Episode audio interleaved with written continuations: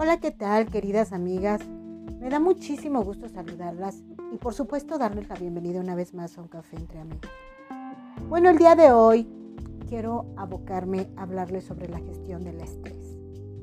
Y para ello quiero echar mano de un excelente libro que compré ya hace algún tiempo y que se llama La vida integral. Cómo vivir 100 años con salud y felicidad. Y hoy quiero hablarles del tema del estrés porque es algo que realmente afecta nuestra salud y nuestra, nuestro bienestar, nuestra vida óptima. Y bueno, este libro es, está escrito por Eric Dupont, Diane Billodieu, Christian Michut y Christian Forti. Y realmente todos ellos son, son personas muy preparadas y grandes estudiosos acerca de la salud y la longevidad. Entonces, eh, voy a comenzar la lectura de este libro porque me gusta cómo, cómo abordan el tema de una manera muy fácil, muy sencilla. Y vaya, qué mejor que leérselas y compartírselas directamente y bueno, voy a empezar su lectura con una frase de Hans que dice, lo importante no es lo que nos ocurre, sino la manera como nos lo tomamos. Y este mismo, el médico investigador canadiense Hans fue el primero en utilizar la palabra estrés para describir la respuesta fisiológica normal nuestro cuerpo ante una situación potencialmente peligrosa o percibida como tal. El estrés es un mecanismo de adaptación que moviliza nuestros recursos para permitirnos o bien afrontar el peligro o bien emprender la huida con la mayor rapidez posible. Así pues, a primera vista, el estrés se presenta como una reacción positiva esencial para la supervivencia. Cuando el cuerpo se pone en tensión a causa del estrés, se produce una serie de reacciones biológicas en cadena como un efecto dominó. Supongamos que durante un paseo por el bosque, de pronto te encuentras cara a cara con un oso.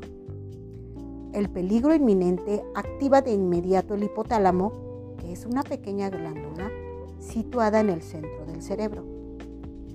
El hipotálamo libera mensajeros químicos hacia la hipófisis, otra glándula situada algo más abajo en la base del cerebro.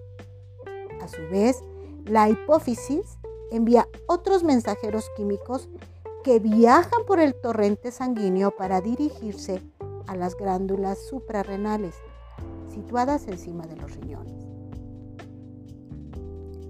Las suprarrenales producen entonces las hormonas del estrés, adrenalina y cortisol, que se incorporan a la circulación sanguínea. Dichas hormonas circulan por todo el cuerpo para unirse a unos receptores específicos presentes en casi todos los órganos y tejidos. El conjunto de estos procesos es lo que se denomina en la jerga médica el eje hipotalámico hipofisiario adrenal. La adrenalina pone al instante todos los sentidos en alerta. Bajo su influencia, el corazón late más deprisa y con más fuerza. La tensión arterial aumenta, los bronquios y las pupilas se dilatan, la respiración se acelera a fin de oxigenar mejor los músculos y el cerebro. La actividad digestiva se bloquea y las reservas de glucosa se movilizan. El cortisol no tarda en acudir en ayuda de la adrenalina, extrayendo parte de las reservas de grasa para transformarlas en azúcar que se libera a la sangre en previsión de un incremento en la necesidad de energía. En el caso de un encuentro repentino con un oso, esas hormonas canalizarán tu energía hacia los músculos y el cerebro para permitirte afrontar esa situación. estrés agudo y estrés crónico. Existen dos tipos de estrés susceptibles de afectarnos, el agudo y el crónico. Es importante establecer bien la diferencia entre ambos, pues sus consecuencias en el cuerpo difieren y no deben gestionarse del mismo modo. El estrés agudo es intenso pero puntual y útil. Se producen situaciones que implican uno o varios de los cuatro factores siguientes. Falta de control, imprevisibilidad, novedad o bien amenaza a nuestro ego. El CES de Montreal ha agrupado estos elementos del estrés bajo el acrónimo CINE. He aquí algunos ejemplos concretos de situaciones asociadas a cada uno de dichos factores. Control, control escaso. Y esto es, te diriges al aeropuerto para emprender un importante viaje de negocios. Cuando de pronto te encuentras atrapado en un enorme embotellamiento en la autopista. Es un generador de estrés. La imprevisibilidad esperas los resultados de una entrevista de trabajo para un puesto que deseas enormemente. También es un generador de estrés. La novedad. Te enteras de que vas a tener a tu primer hijo. Definitivamente otro generador de estrés. O ego amenazado. Un colega critica tu trabajo en presencia del jefe. Estos cuatro son control, imprevisibilidad, novedad y ego es lo que, lo que se denominó cine, que son los factores de estrés. Sea cual fuera la naturaleza del factor que origina el estrés, se segregan siempre en todo momento las mismas hormonas, adrenalina y cortisol, para ayudarte a resolver la situación. La respuesta a un estrés agudo radica en la acción, ya sea para evitar la fuente de estrés o bien para eliminarla. Una vez resuelta la situación, por lo general, las hormonas del estrés son evacuadas y el cuerpo recupera su estado inicial de relajación. Lamentablemente, este proceso ideal no siempre, no siempre es el que prevalece. Cuando la situación de estrés no se resuelve o si te ves sometido repetidas veces a diversos contextos de estrés agudo, las hormonas implicadas se segregan de continuo. Entonces se habla de estrés crónico. El cuerpo tiene dificultades para ajustarse a ese estado de alerta permanente y gasta mucha energía inútilmente. Los desequilibrios que resultan de ello pueden llevar a diversas patologías.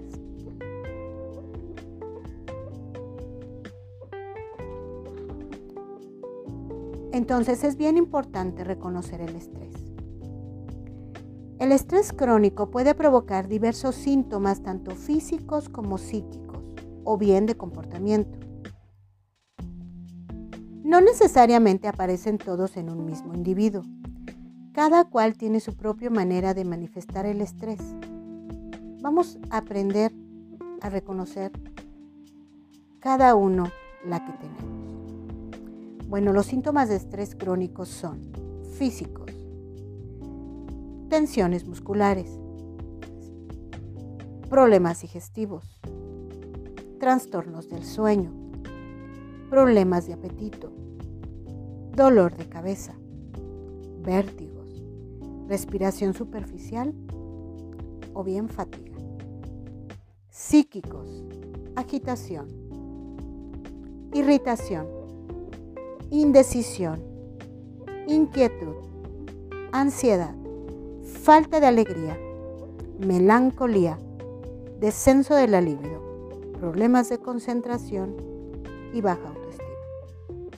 De comportamiento, percepción negativa de la realidad, desorganización, dificultades relacionales, absentismo, tendencia a aislarse, abuso de la televisión, mayor consumo de tabaco, cafeína, azúcar, chocolate, alcohol, drogas. Evitación de las situaciones difíciles. Pues bien, estos son los síntomas del estrés crónico. Pongamos atención para, para observar cuáles son los síntomas que nosotros presentamos y ver si nosotros somos presas del estrés crónico.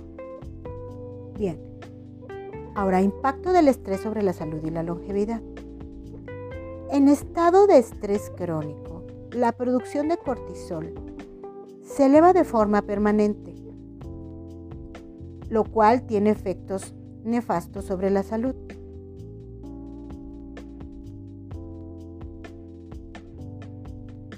El estrés crónico altera el funcionamiento normal de numerosos órganos y tejidos del cuerpo.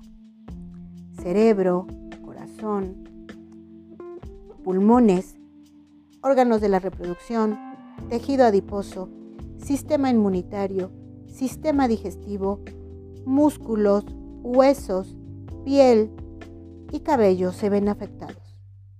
De manera global, el estrés contribuye al envejecimiento prematuro del organismo.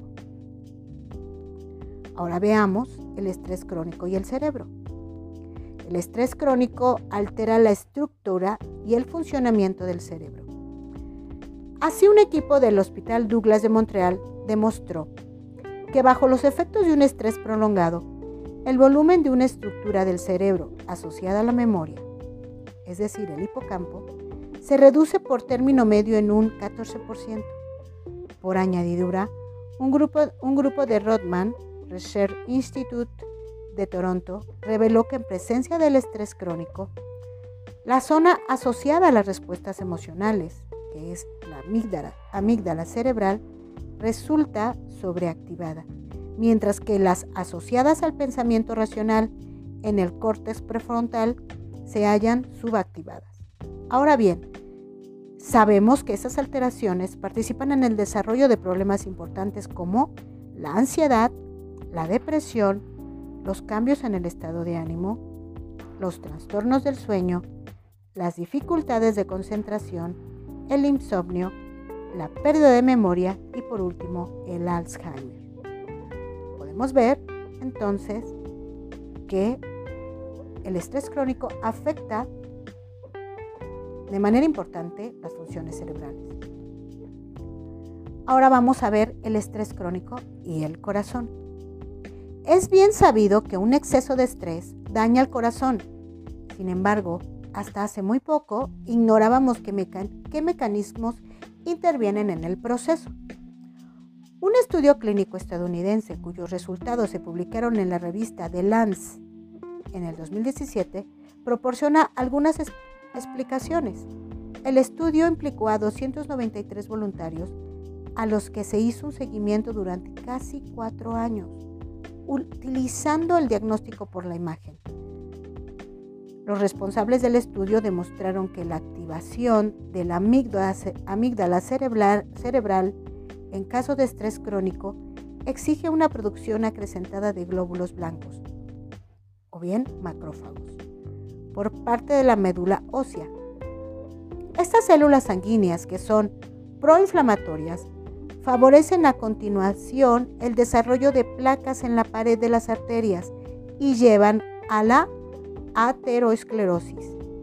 En dicho estudio, el aumento de actividad de la amígdala se asocia con un riesgo 1.6 veces mayor de incidente cardiovascular incluido el, accidente cerebrovascular, el infarto, la insuficiencia cardíaca, la enfermedad arterial periférica y la angina de pecho. El nivel de estrés informado por los participantes se reveló proporcional a las medidas de la actividad de la amígdala, la inflamación de las arterias y las tasas de proteína C reactiva, que es un marcador de la inflamación en sangre. Estrés crónico y pulmones. En situación de estrés crónico, el ritmo respiratorio aumenta y la capacidad respiratoria máxima disminuye sin siquiera darnos cuenta. La tensión muscular permanente que se instala perjudica asimismo el libre movimiento del diafragma, el músculo ancho y delgado que separa el abdomen del tórax, cuyo papel consiste en garantizar la respiración, dilatando y comprimiendo alternativamente los pulmones. En caso de estrés, el diafragma se bloquea y la amplitud de la respiración resulta disminuida. En consecuencia, los tejidos se oxigenan peor. Se sabe también que el estrés crónico debilita el sistema inmunitario y exacerba las reacciones inflamatorias. Efectos que pueden amplificar cualquier problema respiratorio preexistente. Es lo que se observa sobre todo en ciertos asmáticos alérgicos, de un 20% a un 35% de ellos presentará una exacerbación de sus síntomas en caso de estrés crónico. Aquí quiero hacer un punto muy importante. Quiero detenerme. Aquí quiero que pongamos atención en cómo el estrés crónico que genera ansiedad en nuestros cuerpos sí afecta nuestro sistema pulmonar, ¿sí? Y que por lo tanto lo estamos viendo actualmente, por eso estamos escuchando tanto decir que con esta pandemia debemos mantener la calma. Porque si bien es cierto, el estrés, la ansiedad, sí altera la función de nuestros pulmones. Entonces es bien importante tomar en cuenta todo lo que afecta el estrés en nuestros cuerpos. Es por eso que se los leo, amigas, porque me gusta darles la información eh, confiable, fidedigna de este excelente libro, eh, escrito por excelentes profesionales, científicos, y que podemos constatar, constatar que el estrés nos hace mucho daño y que nos está afectando terriblemente nuestra salud. Hay que aprender a manejarlo. Y aun cuando ahorita no he terminado el tema del estrés, quiero compartirles la siguiente parte en otro podcast, para no hacerlo muy largo. Entonces, vamos a tomar en cuenta que sí o sí es importante mantener la tranquilidad, meditar, orar, confiar en Dios. Por eso es que siempre les hago hincapié, hay que confiar en la fuente de vida, que es nuestro Padre Eterno. Pues bien, quiero desearles un excelente día y que todo les salga muy bien. Bendiciones, cuídense mucho. Hasta luego. you